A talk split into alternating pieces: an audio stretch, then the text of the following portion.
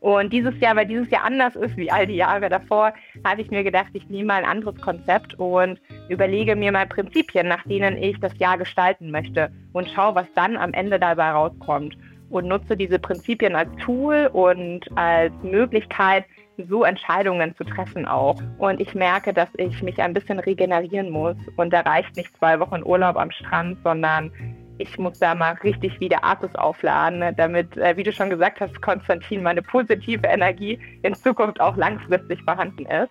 Ich habe mich mal für mich überlegt, was sind so Sachen, die mich lange gesund, glücklich, fit und alt werden lassen.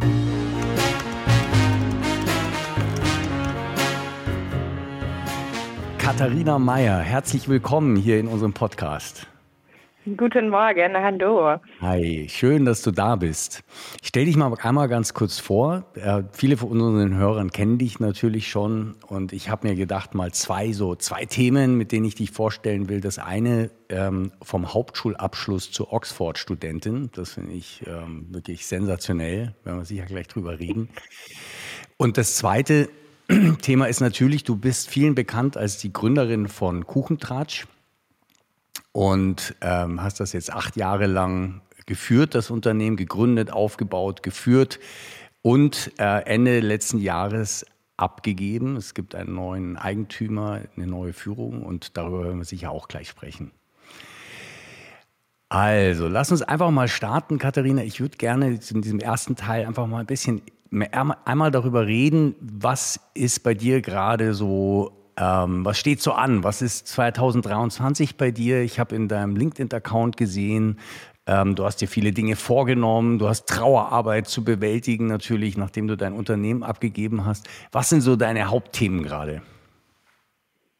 Mm, ja, 2023 ist für mich ein komplett neues Jahr. Äh, ich würde auch sagen, ein komplett neues Jahr mit einer neuen Lebensphase, die mir bevorsteht. Denn nach acht Jahren Kuchendraht, wo ich alles reingegeben habe, was ich hatte, jetzt hat äh, in ein Jahr ohne Kuchentratsch zu starten, ist schon ziemlich neu und ziemlich anders für mich. Und ich stehe gerade in der Phase von Kuchentratsch, habe ich komplett abgegeben. Ich habe äh, keine operativen, strategischen, keine Rolle mehr bei Kuchentratsch und komplett an Höflinger Müller übergeben. Und mein Studium in Oxford hat letzte Woche gestartet und ich werde einen Executive MBA machen, wo ich alle paar Wochen in Oxford bin für die nächsten zwei Jahre. Das ist so, womit das neue Jahr eigentlich eingeleitet hat. Und drumherum bin ich gerade mich am Sortieren und auch ein bisschen am Neuerfinden. Ne? Mhm. Genau, okay. Wir reden doch vielleicht erstmal über dein, weil ich habe so einen schönen Post von dir gesehen, ähm, dass du in Trauerarbeit gerade bist. Und ich kann das total, mir total gut vorstellen und nachvollziehen, weil so eine Firma ist ja, es ist ja irgendwie wie eine große Person auch, ja. Und vor allen Dingen die vielen Menschen, die da, die da drin stecken und mit denen du sicher auch viele, viele schöne Sachen erlebt hast. Wie geht's dir jetzt gerade damit? Ja, mir geht es zum Glück immer besser. Äh, es ist aber ein äh, großer, harter Schritt gewesen, Kuchentratsch nicht mehr zu machen und auch Kuchentratsch gehen zu lassen. Weil, wie du schon gesagt hast, acht Jahre sind äh, ziemlich viel. Es waren eigentlich komplett meine 20er Jahre. Und in den Jahren habe ich so viel erlebt und so viel an Herausforderungen, aber auch an Glücksmomenten gehabt, dass das ein ganz starker Teil von mir geworden ist und eigentlich auch meine Identität. So, wenn ich ans Telefon gehe, bin ich immer als Katharina von Kuchentratsch ans Telefon gegangen. Und dass das dann wegfällt und nicht mehr ist, ist auf jeden Fall eine Herausforderung. Und ich würde sagen, dass Kuchentratsch ist sowas wie ein Baby für mich, äh, mhm. dass ich ähm, irgendwie aufgebaut habe, geführt habe und das loszulassen und gehen zu lassen, ganz viel, ja, auch für mich mit Trauer zu tun hatte und ich da sehr viel versucht habe, mich damit auseinanderzusetzen, damit ich dann eben auch Raum und Platz für Neues habe. Mhm, mh. Man sagt ja, in, in der Trauer gibt es so verschiedene Phasen. Es gibt erst so dieses nicht wahrhaben wollen, dann kommt irgendwann die Wut und dann fängt man an, das zu verarbeiten und irgendwann kann man dann loslassen und was Neues kommen lassen. Wo, wo würdest du sagen, steckst du gerade mit deiner Trauerarbeit? Mm, ich würde sagen, dass ich äh, schon geschafft habe, relativ zum Ende zu stehen von meiner Trauerarbeit. Ich habe sehr viel in dem Bereich gemacht, damit sich das nicht so lange zieht, weil es einfach auch total unangenehm ist. Aber ich habe immer noch Tage, wo es mir nicht gut geht und ähm, wo ich total traurig bin und nicht loslassen möchte. Freue mich, dass das aber jetzt halt im Positiven an Tagen überhand genommen hat und ich mich auf all die neuen Herausforderungen freue, die vor mir stehen und da schaffe immer mehr loszulassen.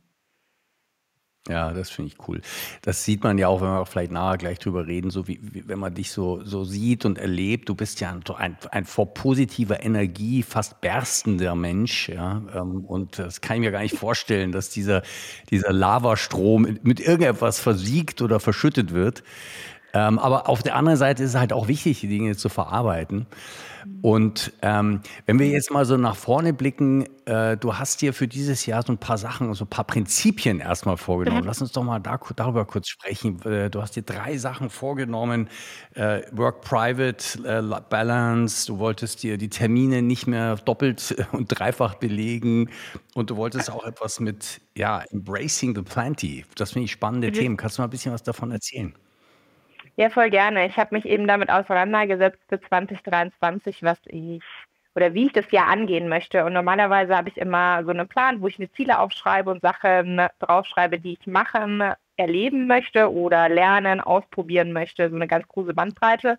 Und dieses Jahr, weil dieses Jahr anders ist wie all die Jahre davor, habe ich mir gedacht, ich nehme mal ein anderes Konzept und überlege mir mal Prinzipien, nach denen ich das Jahr gestalten möchte und schaue, was dann am Ende dabei rauskommt und nutze diese Prinzipien als Tool und als Möglichkeit, so Entscheidungen zu treffen, auch ähm, die dieses Jahr äh, bestimmt einige auch anstehen werden. Und ich habe mir drei überlegt, damit es nicht zu viel ist, weil sonst kann ich es mir selber nicht mehr merken und danach auch nicht mehr richtig ja, evaluieren, was das jetzt hat, für mich gebracht hat und wo, mich das, wo mir das geholfen hat. Äh, und wie du schon gesagt hast, genau das erste Prinzip ist, dass ich dieses Jahr auf jeden Fall darauf achten möchte, nicht mehr den kompletten Fokus arbeitstechnisch ähm, ja, in der Arbeitswelt zu haben. Ich habe die letzten acht Jahre so schon eher so um die 90 Prozent äh, mit Arbeit mich beschäftigt und 10 Prozent mit dem Privatleben. Da ist natürlich auch viel liegen geblieben und ich ähm, habe aus zwei Gründen mir dieses Thema gewählt. Äh, zum einen eben, um auch Raum und Platz für andere Themen zu haben, die nicht nur arbeitsrelevant sind. Und sei es eben, dass ich äh, als sehr großer Beziehungsmensch halt wieder mehr Augenmerk auf meine Beziehungen um mich rumlegen möchte, mit Freunden, mit Familien, äh, mit allem, was dazugehört. Ähm, ich Zeit verbringen möchte mit äh, mehr kreativer Tätigkeit, mit äh, mehr Sachen, die mir Spaß machen, meine Hobbys mehr ausleben und dafür Raum zu schaffen und das eben 50-50-mäßig. Ähm, und das andere ist auf jeden Fall, dass die letzten acht Jahre extrem kräftezehrend waren. Und ich merke, dass ich mich ein bisschen regenerieren muss. Und da reicht nicht zwei Wochen Urlaub am Strand, sondern ich muss da mal richtig wieder Akkus aufladen, damit, äh, wie du schon gesagt hast, Konstantin, meine positive Energie in Zukunft auch langfristig vorhanden ist. Und äh, dementsprechend habe ich mir die Regel gesetzt, 50-50 ähm, und tracke das dadurch, dass ich meinen Kalender in zwei Farben unterteilt habe und so ein ganz Genau, weil das wäre jetzt mal meine hab. Frage. Ja. Mhm, genau, weil das wäre jetzt meine ja. Frage. Das eine ist ja, man macht sich immer gute Vorsätze und wie, krieg, wie kriegen wir das hin? Weil ich finde das natürlich wunderbar. Ich, ich bin auch immer ja. ein großer, ich sage auch immer, hey Leute, macht mehr Pausen, sorgt, dass ihr in eurer Kraft bleibt, dass ihr Zeit für euch habt, weil das ist der, Moment, wo die guten Ideen kommen, wo die eben auch wieder mhm. die Kraft kommt und wo die Energie da ist. Wie, wie, was hast du dir äh, vorgenommen? Wie, wie kannst du das machen? Dass du, weil auch, auch jetzt, selbst wenn du nicht mehr operativ bist bei, bei Kuchentratsch, es kommt ja immer alles Mögliche, was man dann noch tun könnte. Ja, total. Ah, ich bin schon immer ein Kalender-Nerd. Äh, ich, ich liebe es, Termine und äh, Themen in den Kalender einzutragen. Und das ist gefühlt mein mein Tagebuch, ohne dass ich Inhalte dazu schreibe, aber ich äh, teile meinen Tag wirklich durch den Kalender ein und äh, schreibe auch wie halbe Stunde einkaufen. Also solche Themen schreibe ich auch in den Kalender. Äh, das habe ich mal gelernt, so um meinen Tag zu priorisieren, um aufzuschauen, dass ich meine To-Dos äh, sinnvoll äh, plane und nicht mich überplane. Und das mache ich auch für den privaten Bereich. Und dadurch habe ich eine super Übersicht bei meinem Kalender, was privat ist und was beruflich ist. Und es kann auch mal eine Woche dabei sein, wo ich irgendwie 70, 80 Prozent äh, am Arbeiten bin. Aber es geht um diesen Ausgleich und es geht mir nicht darum, stupide, ah nee, da ist eine Stunde, wo ich zu viel gearbeitet habe, die muss ich äh, löschen, sondern ein gutes Gleichgewicht zu finden. Aber das heißt, und ich, ich verstehe das total gut, das ist auch Typsache. Ich glaube, nicht jeder kann jetzt mit so Planern und mhm. Kalendern so richtig gut ja. sich strukturieren, aber für dich funktioniert das und das heißt, du, du, du ja. tust das quasi vorstrukturieren. Also du, du setzt dir Blöcke, ähm, zwei Farben, hast du gerade gesagt, und dann ähm, hältst du die halt auch einigermaßen dann halt auch ein. Das braucht ein bisschen Disziplin sogar. Disziplin zur Nichtdisziplin sozusagen. Ja, aber ich mag sowas. Das hilft mir, mich zu strukturieren ich habe Freude daran. Für andere ist es vielleicht total der Horror, äh, das irgendwie so durchzudeklarieren. Aber ich plane halt auch gerne und ich mag den Kalender. Wenn sich was verschiebt, dann kann ich es einfach nach links und nach rechts schieben und es gibt mir genügend Dynamik, um äh, gut äh, mein, mein Leben zu strukturieren. Ja, okay, cool.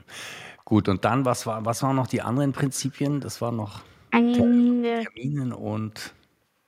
Genau, das äh, zweite Thema äh, ging um maximal drei Termine am Tag. Ähm, mhm. Kommt irgendwie daher, dass ähm, für andere ist es vielleicht überhaupt kein Thema. Ich habe nur gemerkt in den letzten Jahren, dass ich immer mehr angefangen habe, selbst die Termine, die ich hatte in meinem Kalender arbeitstechnisch doppelt zu belegen. Ne? Und ähm, das dazu geführt hat, dass ich echt viel geschafft habe und extrem effizient war, aber auf der Kehrseite natürlich oft die 100% Fokus nicht hatte in dem Termin, weil ich nebenbei noch was anderes gemacht habe oder noch kurz verarbeitet habe, was im Termin davor besprochen wurde. Und äh, das auf jeden Fall auch eine Auswirkung auf Qualität hat oder die Qualität der Arbeit. Und ich oft einfach den kompletten Tag durchgeplant hatte, im Halbstunden-Takt mit Termin, Termin, Termin, Termin. Und das ist was, was ich auf jeden Fall ändern möchte für dieses Jahr. Ähm, auch in meiner tollen Situation, die ich jetzt halt habe, wo ich eben nicht die Verantwortung habe, eine Firma zu führen, äh, den Druck und den Stress zu haben, wo ich mehr Flexibilität habe, dieses Jahr auch dafür zu nutzen und wirklich maximal drei Termine am Tag, dort 100 Prozent anwesend zu sein, mich zu mhm. fokussieren und die andere Zeit für andere Themen zu verwenden. Mm, ja, okay, cool.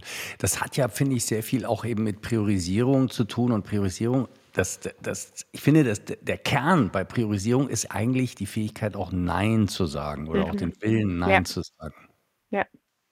Ja, total. Glaube, das ist was, was ich schon sehr früh lernen musste, dass ich auch zu vielen Sachen Nein sagen muss, obwohl ich total gerne acht Bälle gleichzeitig in der Luft halte, die Kompetenz dafür auch habe, aber das äh, ist extrem anstrengend. Also äh, das habe ich jetzt acht Jahre gemacht und jetzt mache ich mal kurz eine Pause davon. Ja, genau. Ja, das ist so die, das ist so das, äh, das ist so das, das Drama der begabten Menschen, ähm, dass du dann eben so viele Sachen könntest und kannst und Lust drauf hast und dich interessieren und begeistern und dann oh, da eine Auswahl zu treffen, ist echt mies, gell? ja, das ist mein Problem. Deshalb, aber daraus entstanden ist zum Beispiel das Thema mit dem Kalender der Kalender zeigt mir halt genau, wie viele Stunden ich am Tag Zeit habe. Und ich kann da manchmal Sachen doppelt belegen. Das ist mein einziger Trick, den ich habe, um mehr Sachen unterzubekommen. Aber mehr geht halt nicht. Und das hat mir geholfen, mich selbst in meiner äh, vollen Welt äh, ein bisschen zu strukturieren und zu Also dreifach hast du nicht gemacht, oder? Dreifachbelegung hast du dann doch Nee, ich glaube nicht. Ich glaube nicht. Wie war das? Weil du hast irgendwo geschrieben, du wirst, wurdest immer Hermine, Hermine Granger genannt. Ähm, die, die hat, glaube ich, die hat nur doppelt, oder? Die hat nicht dreifach belegt. Ja, genau. Ja, es hat mich immer dran erinnert. Ich bin natürlich großer Harry Potter-Fan und äh, das hat mich immer total daran erinnert, dass sie mit ihrer Uhr, die sie geschenkt bekommen hat, Termine doppelt belegt. Äh, diese Uhr habe ich leider nie bekommen, aber ich habe versucht, so nah wie möglich dran zu kommen. Okay, okay, gut. Und dann das dritte Thema, ähm, finde ich natürlich auch spannend. Erzähl mal, Embrace Plenty, was, was meinst du damit? Das ist was, wo ich ähm, für mich eher als großer Fan von Persönlichkeitsentwicklung und mich mit mir selber auseinandersetzen. Ich habe mich mal für mich überlegt, was sind so Sachen, die mich lange gesund, glücklich, fit und alt werden lassen. Und ähm, von den fünf Dingen äh, sind zwei Themen tatsächlich für mich Beziehungsthemen. Das ist einmal Beziehung zu mir selber und Beziehung zu anderen Menschen. Und ich glaube, wenn ich mich mit den Themen beschäftige, dass äh, ich eben zu diesem Ziel äh, hinkommen kann. Und äh, dementsprechend ähm, ja, mache ich da total viel in dem Bereich. Und etwas, was mir aufgefallen ist über die letzten Jahre, ist, dass ich als, ja, ich bin ein sehr intensiver Mensch, ich bin ein sehr verbindlicher Mensch, ich bin ein sehr präsenter Mensch, auch wenn ich Termine doppelt belege, bin ich für Menschen immer noch präsent. Das ist äh, ein Vorteil, fällt nicht mhm. so auf, aber ähm, wenn ich mich auf was fokussiere, dann bin ich sehr präsent. Ich habe super viele Ziele, die ich gleichzeitig verfolge, wo ich auch total viele schaffe und wo ich mich mit vielen Themen auseinandersetze. Und ich merke, dass es für viele Menschen eine Herausforderung ist, im Leben da klarzukommen und sich selbst einzusortieren, nicht getriggert zu werden oder selbst irgendwie Selbstwertthemen zu haben. Und ähm, das hat äh, viel dazu geführt, dass ich mich in den letzten Jahren sehr zurückgenommen habe und mich angepasst habe, ähm, meine Intensität äh, reduziert habe und äh, mich manchmal auch von mir selber abkommen habe lassen. Und mhm. 2023 würde ich, äh, möchte ich versuchen, dass das nicht stattfindet und ich sozusagen mich selber ganz stark, so wie ich bin, embrace und einfach viel bin. Und das okay mhm. ist, wenn ich für andere Menschen zu viel bin. Und ein großer Schritt, äh, das zu machen und was ich auch mal äh, gelernt hatte, ist eben sich auch ein Umfeld zu suchen und zu schauen, wo passe ich gut rein, ohne das Gefühl zu haben, dauernd anzuecken, weil es natürlich ein total unangenehmes Gefühl ist. Und mhm. mit der ähm, ja, Zusage für mein Studium in Oxford äh, freue ich mich, dass ich da in einem Umfeld unterwegs bin, wo viel mehr Menschen auch so sind wie ich und äh, ich glaube, ich äh, ganz groß meine Flügel aufmachen kann und niemand sich gestört fühlt. Wunderbar. Ich finde, das ist eine total tolle Ein Ein Erkenntnis und Einsicht, die du da hast. Also dieses wirklich du selbst sozusagen zu sein und, und dich, dich selber wirklich mal so zu entfalten und die Peergruppe zu suchen. Und einfach äh, wunderschön. Dann lass uns doch gleich mal über Oxford reden, weil das hast du jetzt ja. ist ja gleich gerade schon die wunderbare Überleitung. Das ist jetzt ein, ein langer Traum, den du, glaube ich, gehegt hast. Ähm, du hast, redest ja auch viel von Träumen, kommen wir vielleicht nachher auch nochmal dazu. Und ähm, Erzähl mal ein bisschen, was, wie, wie ist es dazu gekommen und was, was, was erhoffst du dir von diesem Studium? Mm, ja, ich kann da vielleicht gerne mal so auf meinen Lebensweg eingehen, Konstantin, wenn das spannend ist.